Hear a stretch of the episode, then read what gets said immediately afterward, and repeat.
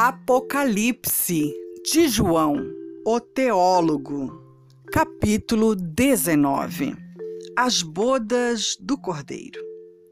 E depois destas coisas ouvi no céu uma grande voz de uma grande multidão que dizia: Aleluia!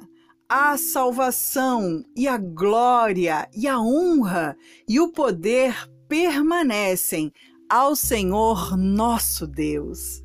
Porque verdadeiros e justos são os seus juízos, pois julgou a grande prostituta que havia corrompido a terra com a sua fornicação, e das mãos dela vingou o sangue dos seus servos. E outra vez disseram: Aleluia! E a fumaça dela sobe para todo o sempre. E os vinte e quatro anciãos e os quatro animais prostraram-se e adoraram a Deus, que estava sentado no trono, dizendo Amém, Aleluia. E saiu uma voz do trono que dizia: Louvai o nosso Deus, vós, todos os seus servos, e vós que o temeis, assim pequenos como grandes. E ouvi como que a voz de uma grande multidão, que como que a voz de muitas águas, e como que a voz de grandes trovões, que dizia: Aleluia! Pois já o Senhor Deus Todo-Poderoso reina. Regozijemo-nos e alegremo-nos e demo-lhes glória porque vindas são as bodas do cordeiro, e já a sua esposa se aprontou. E foi-lhe dado que se vestisse de linho fino, puro e resplandecente, porque o linho fino são as justiças dos santos. E disse-me: Escreve. Bem-aventurados aqueles que são chamados à ceia das bodas do Cordeiro, e disse-me: Estas são as verdadeiras palavras de Deus. E eu lancei-me a seus pés para o adorar. Mas ele disse-me: Olha, não façais tal.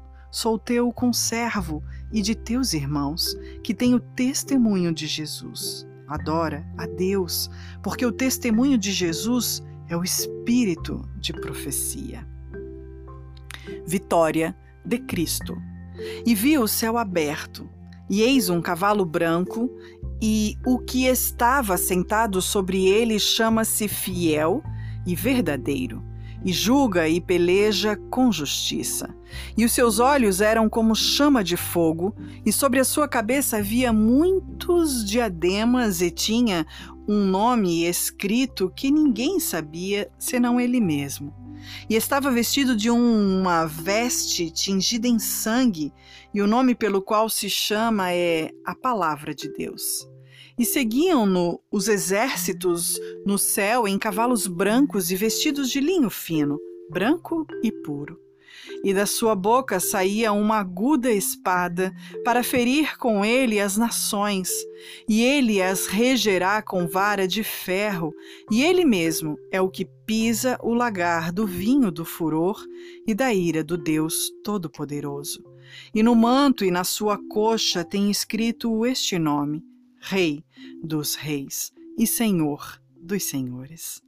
E vi um anjo que estava no sol e clamou com grande voz, dizendo a todas as aves que voavam pelo meio do céu: Vinde e ajuntai-vos à ceia do grande Deus, para que comais a carne dos reis, e a carne dos tribunos, e a carne dos fortes, e a carne dos cavalos e dos que sobre eles se assentam, e a carne de todos os homens livres e servos, pequenos e grandes.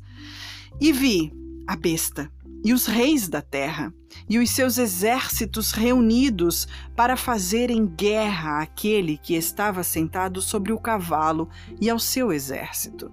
E a besta foi presa, e com ela o falso profeta, que diante dela fizeram os sinais com que enganou os que receberam o sinal da besta e adoraram a sua imagem. Estes dois foram lançados vivos no lago de fogo que arde com enxofre. E os demais foram mortos com a espada que saía da boca do que estava sentado sobre o cavalo, e todas as aves se fartaram das suas carnes.